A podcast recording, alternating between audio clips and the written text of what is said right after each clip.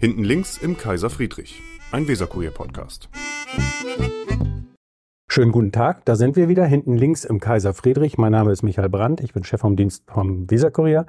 Und bei mir ist heute einer der wichtigsten Bremer. Bei mir ist Bürgermeister und Finanzsenator Björn Fecker. Moin. Moin, Herr Brandt. Hallo. Schön, dass Sie da sind. Ich freue mich. Sie sind seit mal anders, anders. Ich fange anders an. Womit soll ich das Gespräch anfangen? Soll ich das Gespräch mit Fußball anfangen? Soll ich das Gespräch mit Finanzen anfangen? Oder soll ich das Gespräch mit Hochdingen anfangen? Das können Sie wählen. Ich glaube, ich kann zu einem ein bisschen was beisteuern. Alles klar. Ähm, Björn Hecker war viele, viele Jahre Präsident des Prima Fußballverbandes. Und erste Frage geht deshalb zum Thema Fußball. Füllkrug geht mit großer Wahrscheinlichkeit heute, heute ist Donnerstag, nach Dortmund. Ist das gut für Werder oder ist das schlecht für Werder? Ich persönlich finde es schade, weil es ja auch ein Thema Gewächs und deswegen wäre es sicherlich schön gewesen, er wäre geblieben. Aber auf der anderen Seite ist natürlich auch die individuelle sportliche Entscheidung, wenn man sich weiterentwickeln will, ähm, eine, die dann jeder für sich auch treffen muss. Sind Sie so ein, so ein richtiger eingefleischter Werder-Fan? Sind Sie jedes Mal im Stadion? Ich bin jetzt nicht mehr jedes Mal im Stadion, aber ich kann mich jedes Mal über jede Werder-Niederlage sehr, sehr deutlich und laut ärgern, ja. Das ist nicht so richtig gut losgegangen in dieser Saison, ne? Nee, manchmal hat es noch kein Lauf, aber am kommenden Samstag, jetzt am Samstag wird ja gegen Mainz das hoffentlich besser. Alles klar. Das heißt, da kommen drei Punkte ja, da müssen drei Punkte. Ne? Also irgendwann hilft einem ja nichts das Lob, dass man ordentliche Leistung gebracht hat, aber keine Punkte hat. Und insofern wird das bestimmt ein ähm, anstrengendes und äh, intensives Spiel gegen Mainz, aber am Ende müsste die Mannschaft punkten. Sie haben, das ist so üblich, wenn Funktionäre äh, ihren Job aufgeben, dann werden sie am Ende mit Lob überhäuft, egal was sie vorher gemacht haben. Das liest sich auch so auf der, auf der Homepage des Bremer Fußballverbandes. Ähm, da werden sie mit ganz vielen Lorbeeren verabschiedet. Eine Sache, die da steht, ist mir aufgefallen. Ähm, da geht es um die gesellschaftliche Verantwortung und das Leadership-Programm für Frauenfußball. Tut Ihnen das weh, wenn Sie dann sowas sehen, wie jetzt da mit, wie jetzt, wie es jetzt in Spanien passiert ist? Ja, das ist einfach unterirdisch. Also sowohl vom von der, vom, von der Aktion an sich, aber ich glaube auch der Verband und die Reaktion, die darauf erfolgte, nämlich ähm, dem Präsidenten auch den Rücken zu stärken und kein bisschen, das mal ein bisschen einzuordnen, was da an Bild gesendet wird, das ähm, ist auch schon nicht untypisch für Strukturen im Fußball. Kann man da für, für, für deutsche Fußballverbände und regionale Fußballverbände daraus lernen?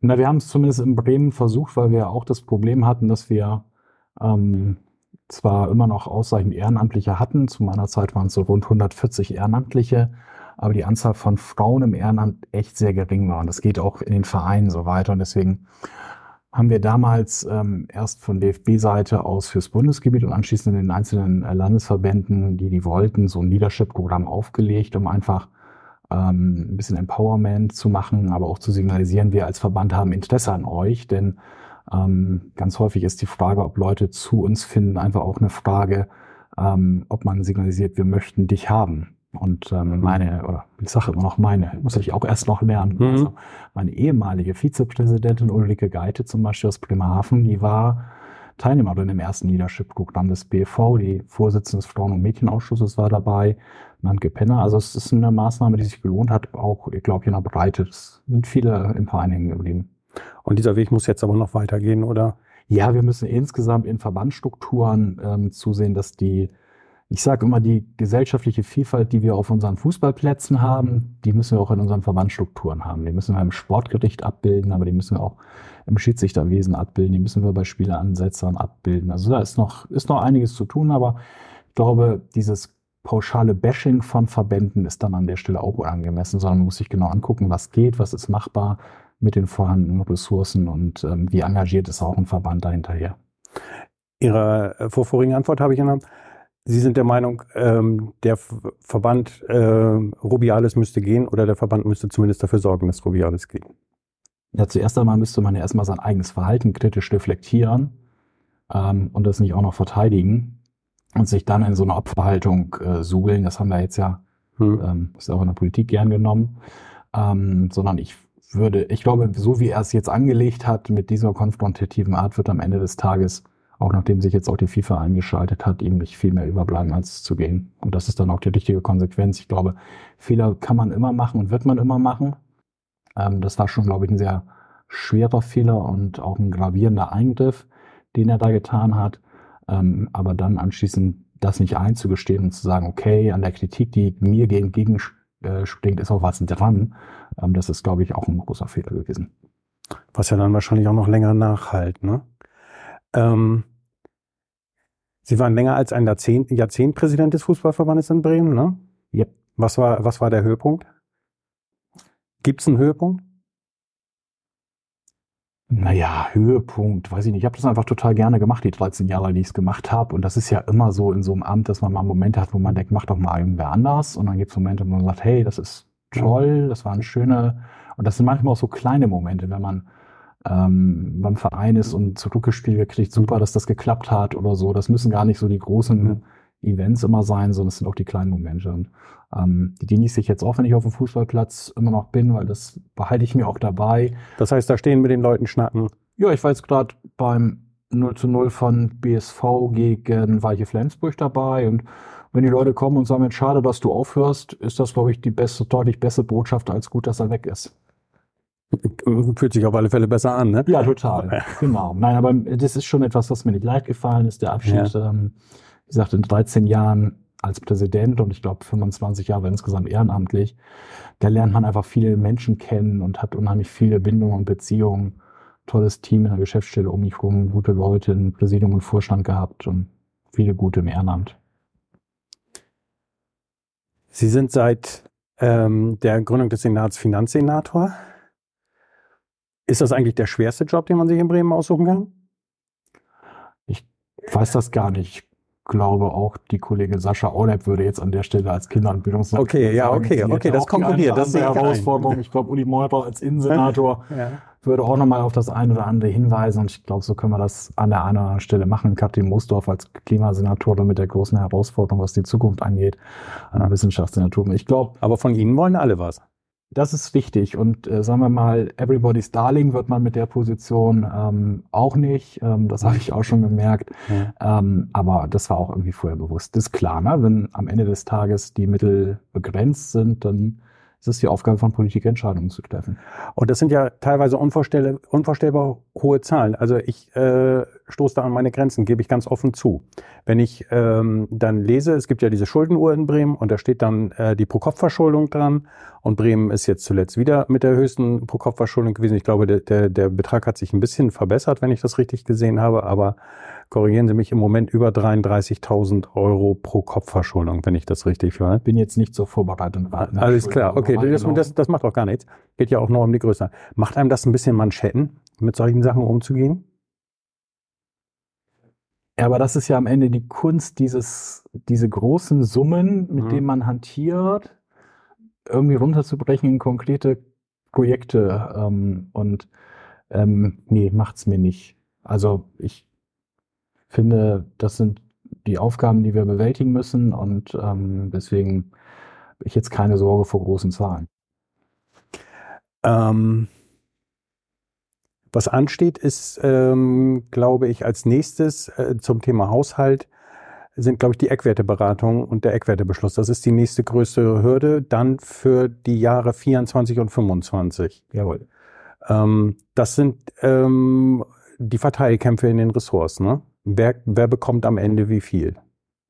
Genau, das ist, glaube ich, wie immer in jeder Haushaltsberatung. Das Finanzressort macht einen Vorschlag. Ja. Den findet niemand gut. Das kann man, glaube ich, einfach mal so unisono feststellen. Und zwar egal, wer Finanzsenator oder Finanzsenator ist und welche Farbe er hat. Ähm, und dann geht natürlich die Frage los, wie sind die Rahmenbedingungen, was ist möglich und was ist mhm. nicht möglich. Da befinden wir uns jetzt da drin, aber ich bin mir sicher und weiß auch, dass die Kolleginnen und Kollegen im Senat auch wissen, dass wir eben nur sehr begrenzte Möglichkeiten haben. Ähm, Im Gegensatz zu den Vorjahren, wo uns natürlich das ein oder andere möglich war ähm, durch äh, Sondertöpfe wie den Bremen-Fonds, mhm. auch ähm, die äh, Mittel zur Bekämpfung der Energiekrise rund um den Angriffskrieg Russlands äh, gegen die Ukraine. Ähm, diese Mittel, ähm, zumindest die Bremen-Fonds, werden wir nicht mehr zur Verfügung haben. Ähm, klar, das hat das ein oder andere äh, sicherlich vielleicht auch, hat vielleicht an der anderen Stelle auch geholfen. Aber die haben ja alle dann jeweils, äh, ich stelle mir das schwierig vor, weil jeder, der dann nach draußen tritt und manche spielen dann ja auch mit Öffentlichkeit, da profitieren wir dann so ein bisschen von. Ähm, und das ist bei mir die Begeisterung übrigens immer sehr mäßig. ja, das können wir dann beim nächsten Mal ausprobieren, wie das dann ankommt. Ähm, aber jetzt mal die, Poli die, die, die Innenbehörde kommt und sagt, aber ich brauche mehr Polizeibeamte. Die kosten am Ende Geld. Die Bremer Straßenbahn kommt und sagt, ähm, es gibt aber einen Koalitionsbeschluss, Ausbau der Straßenbahnlinien. Wir haben nach wie vor ein Personaldefizit bei der Straßenbahn. Dafür brauchen wir Geld. Und das sind ja keine Eurobeträge, sondern da geht's ja gleich im, im äh, teilweise hunderte Millionen Bereich, gerade was Straßenbahn. Geno mit dem Riesendefizit immer und der hohen Wahrnehmung, die das Thema Gesundheitsvorsorge in der Öffentlichkeit hat. Das hat ja alles Substanz, wenn die sagen, wir brauchen das Geld. Ähm, da müssen sie sich auf Konflikte einstellen. Es ist ja aber auch nicht so, dass jeder erstmal mit 0 Euro startet. Das gehört ja auch zur Wahrheit dazu, sondern es gibt ja bestehende Eckwerte und es gibt sozusagen ähm, das Geld, was vorhanden ist. Ähm, und dann wird man sozusagen auch innerhalb des eigenen Ressorts gucken müssen, was ist finanziell machbar, was ist finanziell darstellbar und wo muss man sich vielleicht auch an der anderen Stelle von liebgewonnenen Sachen trennen, weil man feststellt, dass sie nicht die erhoffte Wirkung erzielen. Das gehört auch dazu. Ich habe mir aber fest vorgenommen, das nicht zu machen wie Christian Lindner und den Ressorts äh, konkret vorzuschlagen, was sie doch in ihrem Haushalt äh, und in ihrem Eckwert ähm, streichen können aus mhm. meiner Sicht, sondern ähm, wir haben ja aus gutem Grund die dezentrale Ressourcenverantwortung, wie das so schön im Verwaltungsdeutsch heißt. Also jeder Ressortchef und jeder Ressortchef ist für ihren Haushalt und seinen Haushalt zuständig. Ähm, und die können es auch viel besser beurteilen, als ich das aus dem Haus des Reichs könnte. Achso, da gibt es dann keine inhaltlichen Streichvorschläge äh, aus Ihrem Haus. Nee, das werden wir nicht machen, sondern das müssen am Ende die Fachsenatoren und Fachsenatoren machen. Weil nochmal, wir können ja nicht aus der Distanz sagen, dieses Projekt hat sich bewährt, es sollte fortgesetzt werden an der Stelle. Da braucht es eine Unterstützung. Das werden wir in der Form sicherlich nicht machen können. Wir kamen natürlich ähm, auch unsere eigenen ähm, Bewertungen, das sind die sogenannten Spiegel bei uns im Ressort, die, die die einzelnen Ressorts ja begleiten und auch ein bisschen Überblick haben, aber trotzdem politischen Entscheidungen in den Haushalten der einzelnen Ressorts müssen die Senatorinnen und Senatoren treffen. Wann passiert das? Wann, wann, wann gehen die Kernzahlen raus? Wann geht der Aufschrei los? Wir sind jetzt im Verfahren. Wir fangen jetzt an, munter miteinander zu diskutieren ähm, und ähm, schauen mal, dass wir zügig zueinander kommen, denn wir haben ähm, ein Thema, das uns ja auch bewegt. Wir müssen ja nun ein Sanierungsprogramm auflegen, äh, weil klar ist, dass die finanziellen Kennzahlen aufgrund der ähm, zur Rückzahlung der Schulden, zum Beispiel aus dem Bremenfonds, die jetzt die nächsten Jahr ansteht, ähm, dass die finanziellen äh, Kennzahlen eben ähm, darauf hinweisen, dass wir äh, aufpassen müssen, nicht wieder in eine Haushaltsnotlage zu geraten. Dafür brauchen wir Eckwerte, dafür brauchen wir solide Zahlen, um dann mit dem Bund und den Ländern zu verhandeln. Und deswegen ähm, sind wir jetzt auch schon gestartet. Okay, das heißt, gekürzt werden muss auf alle Fälle. Das kann ich gar nicht beurteilen am Ende. Ähm, natürlich sieht die mittelfristige Finanzplanung immer einen Aufwuchs vor. Hm. Ob der am Ende reicht, ähm, wird man sehen. Aber auch das ist die Aufgabe von Politik. Dafür sind wir gewählt worden, ähm, in der Abwägung am Ende Entscheidungen zu treffen. Ähm, es gibt äh, Politiker, vor allen Dingen aus dem linken Spektrum, äh, die ja auch Mitglied der Bremer Regierung sind, die sich immer sehr kritisch äußern, was das Thema Schuldenbremse angeht. Die sagen, nee, wenn wir die Schuldenbremse einhalten, dann heißt das in letzter Konsequenz, dass wir viel zu viele Dinge, die wir für wichtig erachten und für lebenswert in Bremen erachten, dass wir die kaputt machen. Halten Sie sich an die Schuldenbremse oder sagen Sie, das ist äh, Diskussionsgegenstand? Ich muss mich an die Schuldenbremse halten, denn ich muss als Regierungsmitglied ähm, Gesetze und die Verfassung unseres Bundeslandes und des Grundgesetzes achten. Und insofern ähm, kann ich nur auf der Rechtsbasis arbeiten, die mir vorliegt. Wenn Sie mich fragen, ob ich da Veränderungsbedarf sehe, dann würde ich ähm, sagen, dass, glaube ich, ähm, bei der Schuldenbremse zumindest die Frage, wie ist das mit großen Investitionen, äh, nochmal neu bewertet werden muss, weil ähm, das ist vollkommen klar, dass wir das aus den normalen Haushalten nicht stemmen können, was an großen Investitionen, wenn ich jetzt in Richtung Energy Port zum Beispiel denke, mhm. ähm, dann werden wir das aus dem regulären Haushalt nicht machen können. Das heißt, es macht, glaube ich, Sinn, die Schuldenbremse dahingehend zu flexibilisieren, dass man für Investitionen, also für große Investitionen, diese Möglichkeit gibt, die dann ja auch immer ein Ziel und einen Zweck verfolgen. Ähm, aber für konsumtive Mittel oder für Personalentscheidungen, das führt uns in den Abgrund. Das wird finanzpolitisch, wäre das ein Debakel. Und da muss man, glaube ich, sehr genau unterscheiden.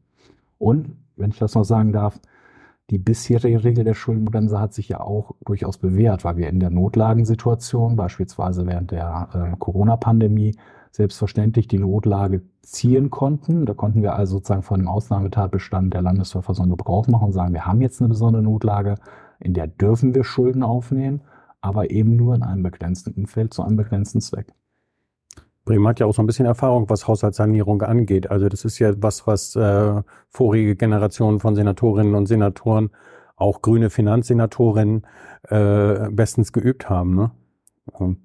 Das stimmt. Wir haben da mittlerweile eine lange Tradition und ich glaube, alle, die in Bremen also quasi, wenn man eingeschult wurde damals, wusste man, konnte man schon relativ schnell das Wort Haushaltsnotlage lernen. Haushaltsnotlageland, genau. genau. Das können, da können, glaube ich, viele was mit anfangen. Ja. Und das ist das Dilemma, vor dem wir stehen, ähm, dass wir natürlich auch abhängig sind von der Konjunktur, gerade Bremen als Exportstandort, dass wir abhängig sind davon, was die Bundesgesetzgebung jetzt macht. Ähm, das Wachstumschancengesetz war ja nun auch in der Berichterstattung bei Ihnen im Weserkurier. Ja. Ähm, das kostet uns dann gleich mehrere Millionen über die nächsten vier Jahre. Äh, zwischen 160 und 200 ist jetzt, glaube ich, die Kalkulation, die wir aktuell auf der uns vorliegenden Basis errechnet haben. Das steckt unser Haushalt nicht einfach weg. Ich habe noch mal eine Frage zu dem, was Sie eben sagten, zu den großen Investitionen und darüber nachzudenken, die eventuell aus dieser, aus dieser Schuldenbremse rauszunehmen. Das muss man aber ja langfristig eintüten und muss das ja mit den Ländern und mit dem Bund im Zweifelsfall auch absprechen. Oder kann Bremen das in Eigenregie einfach sagen, nee, das klammern wir aus? Genau, wir müssten erstmal über unsere eigene Landesverfassung äh, uns Gedanken machen, was möglich ist. Ähm, inwiefern die Grundges das Grundgesetz da steht, müsste man sich auch nochmal genau angucken. Hm. Das geht aber nur in einem, wie das so schön heißt, hier bei uns im Norden Allemand-Manöver, ähm, weil wir dafür ja immer die Opposition brauchen. Hm. Ähm, deswegen ist das auch mal die Frage, wie realistisch ist dieses Szenario eigentlich? Ähm, und das ist ja nicht ganz ungefährlich, ne? Wenn ich, wenn ich da so eine Tür öffne und sage, ich mache jetzt Straßenbahnen und andere Dinge ähm, in einen, in einen Sondertopf, äh, den ich, wo ich die Schuldenbremse ausklammere, die die, den, den Schuldendienst und so muss ich ja irgendwann bezahlen und der äh, wirkt sich dann ja negativ auf meine zur Verfügung stehenden Mittel irgendwann aus. Das ist ja diese, diese Zwickmühle, in der Bremen schon gestanden hat. Genau, das ist ja so oder so immer die Frage bei Krediten, die wir aufnehmen. Mhm. Müssen irgendwann zurückgezahlt werden. Das ist leider das Blöde bei Krediten, mhm. Privaten beim Ja, Hauskauf. unbequem, unbequem. Im, äh, Im Hauskauf, so wie bei für den Staat auch. Ähm, und wir fangen jetzt beispielsweise in 24 eben auch an, die Kredite, die wir im Rahmen der Corona-Pandemie aufgenommen haben, zurückzuzahlen. Caroline Linnert war Finanzsenatorin, war grüne Finanzsenatorin. Haben Sie mit der mal Kontakt aufgenommen? Ja, natürlich. Und haben sich besprochen. Und äh, sie hat Ihnen gesagt, wie Sie das angehen. Na, ich habe einfach, erstmal habe ich äh, sozusagen mit Caroline Lindner in meiner Zeit als Abgeordneter ja auch noch lange zusammengearbeitet. Ja, stimmt. Ähm, und habe sozusagen auch erlebt, wie sie das Amt ausgeführt hat und ausgefüllt hat, darf man glaube ich auch sagen. Ähm, und natürlich habe ich mich auch, als die Frage auftaucht, ob ich das mache, auch mit ihr unterhalten, habe ich auch das Gespräch mit Dietmar Schlee gesucht habe. Das hätte ich dann mit dem Klammerbeutel gepudert, um jetzt mal eine Phrase zu nehmen, ja. wenn ich die Expertise im eigenen Haus nicht nutzen würde. Und das war hilfreich? Ja, tatsächlich. Ähm, aber was hat Ihnen, was hat Ihnen Caroline Ninnert geraten? Was? Ach, das ist ja so Gespräche drin bleiben ja mal untereinander. Ja. Ähm, aber es ist einfach, ich glaube, am Ende wird man seinen Weg finden müssen. Mhm. Ähm, den einen oder anderen Hinweis in so einer Verwaltung sich zurechtzufinden, ist hilfreich. Die Frage, wie man da eigentlich auftritt, ähm, welche Möglichkeiten man hat, was man nutzen kann ähm, und wie man sich da auch bewegt. Das ist zum Beispiel was, was einem, was mir dann unheimlich geholfen hat. Ähm, aber selbst wenn Sie nehmen Caroline Linnert und Dietmar Stehl, dann sind das auch zwei unterschiedliche Typen mhm. gewesen. Ja. Ähm, und ich möchte jetzt keine möchte das sozusagen auch meinen eigenen Weg entwickeln, aber ähm, den Rat einzuholen ist, glaube ich, ein ganz wichtiger Weg.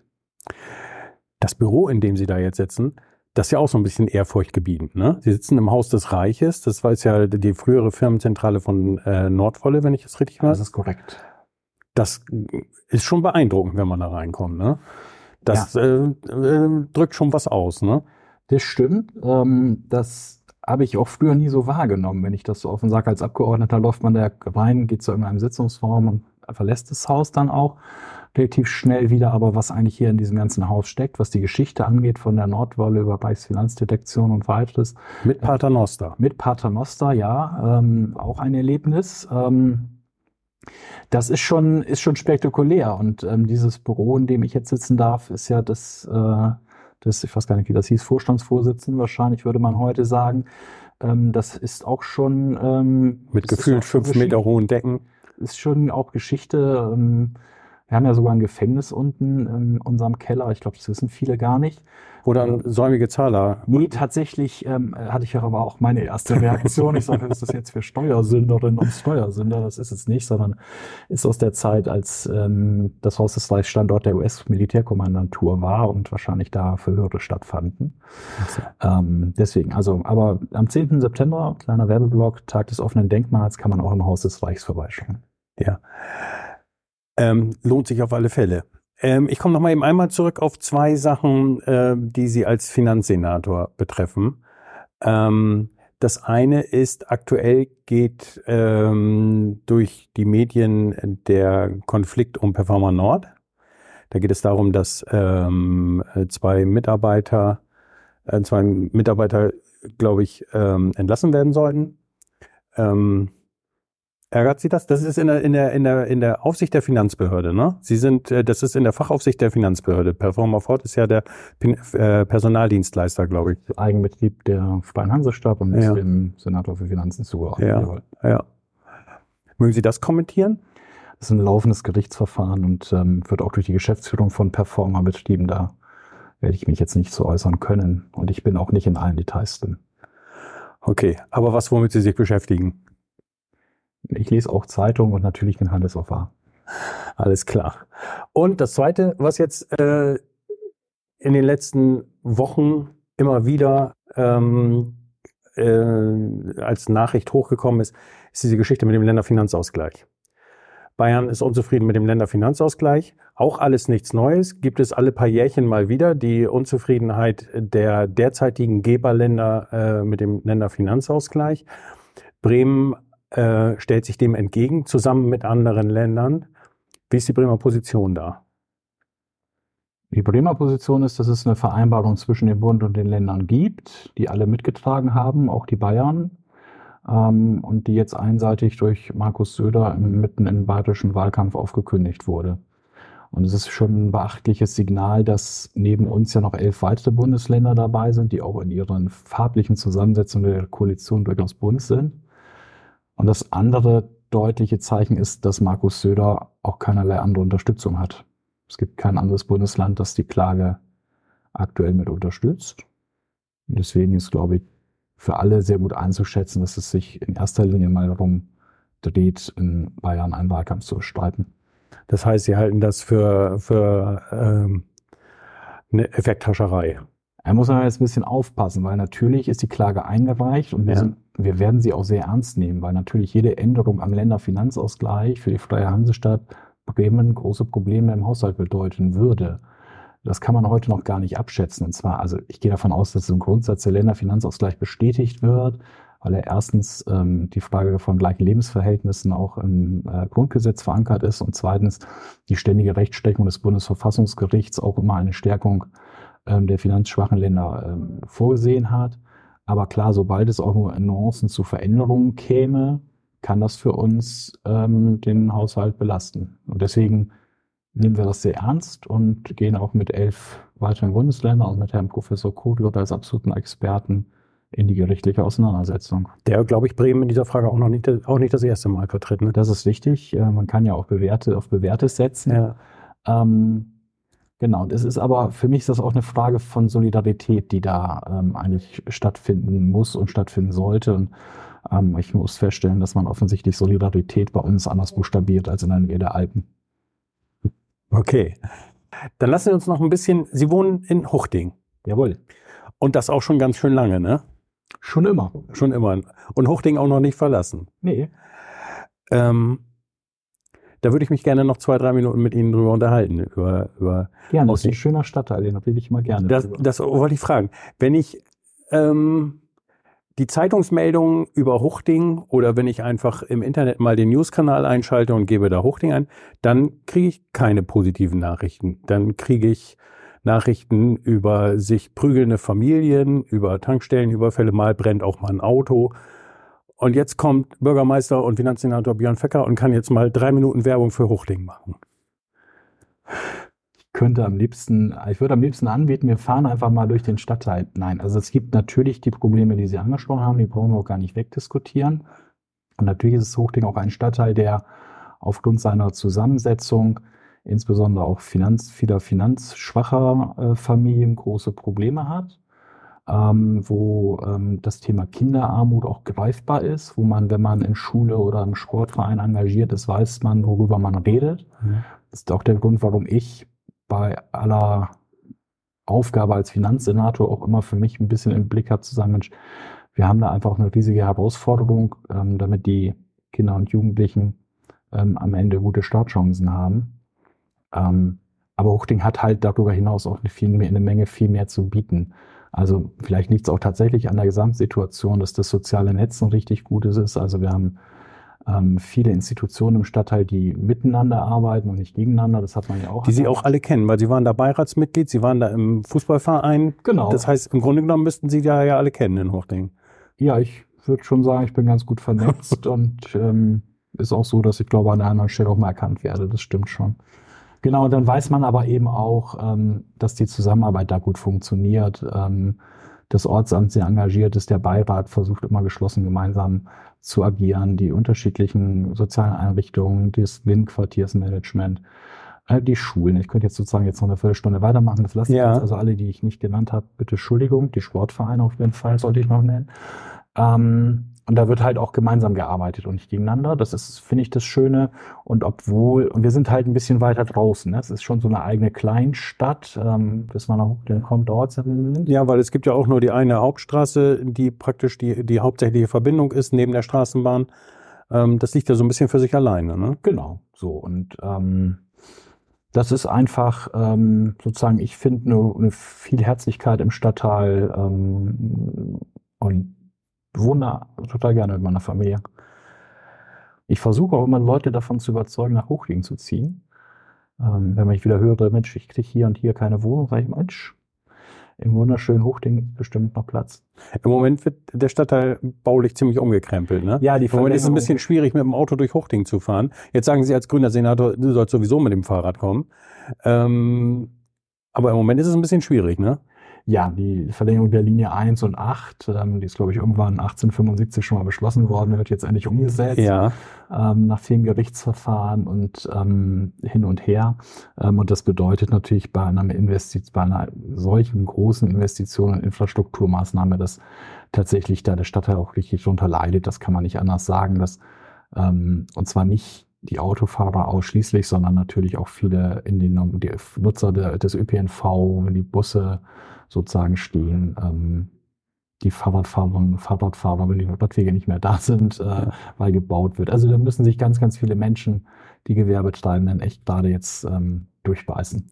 Viele kennen ja das, das Hochding, viele Nicht-Hochdinger kennen ja Hochding dann in erster Linie ähm, von Sven Regner, mhm. ähm, weil der Hochding ja auch besiegt, zumindest in einer Zeile.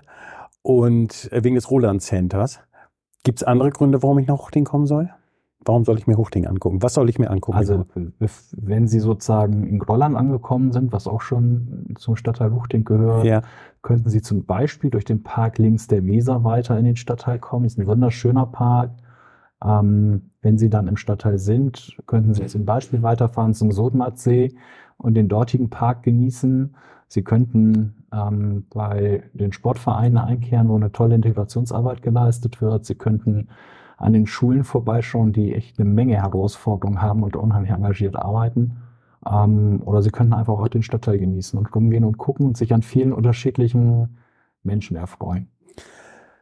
Viele Stadtteilpolitiker, die eine ähnliche Karriere nicht unbedingt bis zum Senatorenposten, aber zumindest bis in die Bürgerschaft ähm, ähm, vollziehen, verlassen ja Beiräte und verlassen die, die untere Ebene der Kommunalpolitik ähm, mit der erklärten Absicht, ich behalte aber meinen Stadtteil im Blick und äh, ich bin auch immer, ich übernehme auch immer so eine Scharnierfunktion und ihr könnt zu mir kommen und am Ende geht das, gerät das dann doch in Vergessenheit irgendwie. Nehmen Sie für sich in Anspruch, dass Sie da weiter einen Blick drauf haben auf, auf Ihren Stadtteil? Ich kann Ihnen bestätigen, dass das schon so ist, weil. Was sollen Sie jetzt auch anderes sagen, ne? Genau. Ich könnte jetzt auch meinen Mail-Eingang äh, rausholen und Ihnen zeigen, dass der andere andere sich schon gemeldet hat. Ach, die Hochdinger melden sich noch bei Ihnen? Ja, das ist schon ganz beruhigend noch, dass diejenigen, ähm, die, mit denen ich lange zusammengearbeitet habe, dass die sich jetzt weiter melden. Und das ist auch gut so. Ich habe aber auch immer als Abgeordneter darauf geachtet, das eines Jahr aus dem Stadtteil zu kommen und zu gucken, dass die Themen auch transportiert werden, aber man hatte eben auch eine gesamtstädtische und eine äh, Verantwortung und eine Verantwortung des Bundeslandes. Mhm. Ähm, und das ist manchmal auch ein bisschen ein Spannungsverhältnis, muss man einmal sagen. Und ich glaube, dass man sozusagen. Das heißt, Sie müssen den Hochdingern im Zweifelsfall auch sagen, nee, kann ich nicht, geht jetzt nicht. Ich muss Ihnen zum Beispiel erklären, warum wir eine Straßenbahn bauen, die sozusagen zumindest vom Beirat nicht gern gesehen wird und mhm. wahrscheinlich auch der eine oder viele Hochdinger dann Hochdinger ablehnen. Ja, mhm. das gehört auch dazu. Und ich finde, da haben die Leute noch einen Anspruch drauf, dass man erklärt, warum man das macht. Dann sind trotzdem nicht alle zufrieden. Ähm, aber ähm, das, also so eine reine Kirchturmpolitik hilft ja auch nicht weiter, weil wenn wir die machen würden, dann würden sich ja Stadtteile gegenseitig blockieren und wir hätten so eine Battle, ähm, welcher Stadtteil jetzt wie und so. Das ist, glaube ich, nicht von Erfolg gekrönt. Deswegen ja, gucken, dass man hilft, aber B, trotzdem auch Verantwortung für Stadt und für fürs Bundesland übernehmen. Sie wollten ursprünglich mal was ganz anderes werden von Beruf, ne? Das habe ich im Wikipedia-Eintrag gesehen. Ähm, Sie haben dann auch schon mal zwischendurch auf Lehramt studiert und sind dann in die Bürgerschaft gekommen. Würden Sie sagen, dass ähm, Politik so ein bisschen sich entwickelt hat bei Ihnen? Das liest sich so ein bisschen wie lieber auf den zweiten Blick oder so. Erst so ein bisschen was anderes gemacht und dann immer mehr Politik. So ein Eindruck macht das so ein bisschen. Na, ich war eigentlich ja schon eigentlich, also ich war Schülervertreter ja. und ähm, sowohl am damaligen Schulzentrum Villa-Gedamm, das gibt's jetzt gar nicht mehr, äh, als auch danach am Schulzentrum Huchting, das heißt jetzt heute Alexander von Humboldt Gymnasium. Das heißt, mitreden wollten Sie schon immer? Ja, ich habe schon immer sozusagen, ähm, ich wollte gerade sagen, eine große Klappe gehabt, aber zumindest ähm, den Mund aufgemacht. Ähm, und das war mir einfach auch immer wichtig. Und dann kommt man zwangsläufig mit Politik in Verbindung, wenn man unzufrieden ist mit der Versorgung an Lehrerinnen und Lehrern, äh, an der, mit der Ausstattung, mit der baulichen Situation. Also Sie merken, mhm. ja, sind dieselben Themen ähm, heute auch immer noch.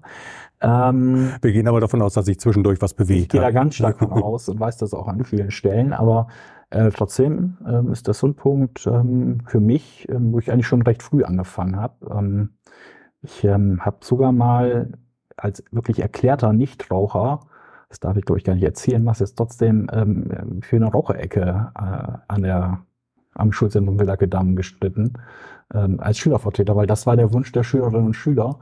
Ähm, wenn ich das heute nochmal so machen würde, würde ich ein Fragezeichen da setzen. Aber naja, heute wird man es ja auch gesundheitspolitisch ein bisschen anders. Heute wäre es gesetzlich so, so verboten. Damals ja. war es erlaubt, wenn die Schulkonferenz zugestimmt hat. Okay. 2006 hat dann die Bürgerschaftsfraktion der Grünen, da habe ich so einen kleinen Zeitungsartikel mitgebracht, 2006 die Bürgerschaftsfraktion vier grüne Hoffnungsträger vorgestellt.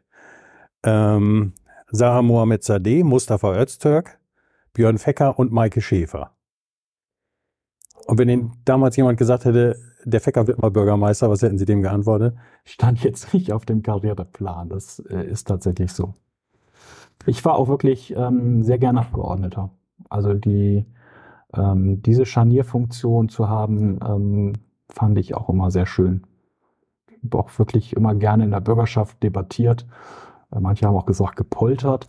Ähm, und das äh, werde ich ja jetzt an der neuen Funktion, werde ich ja jetzt einen etwas gemäßigteren Ton anschlagen müssen. Alles klar. Vielen Dank, dass Sie sich die Zeit genommen haben. Gerne, Herr Brandt. Das war Hinten links im Kaiser Friedrich, ein Weserkurier-Podcast.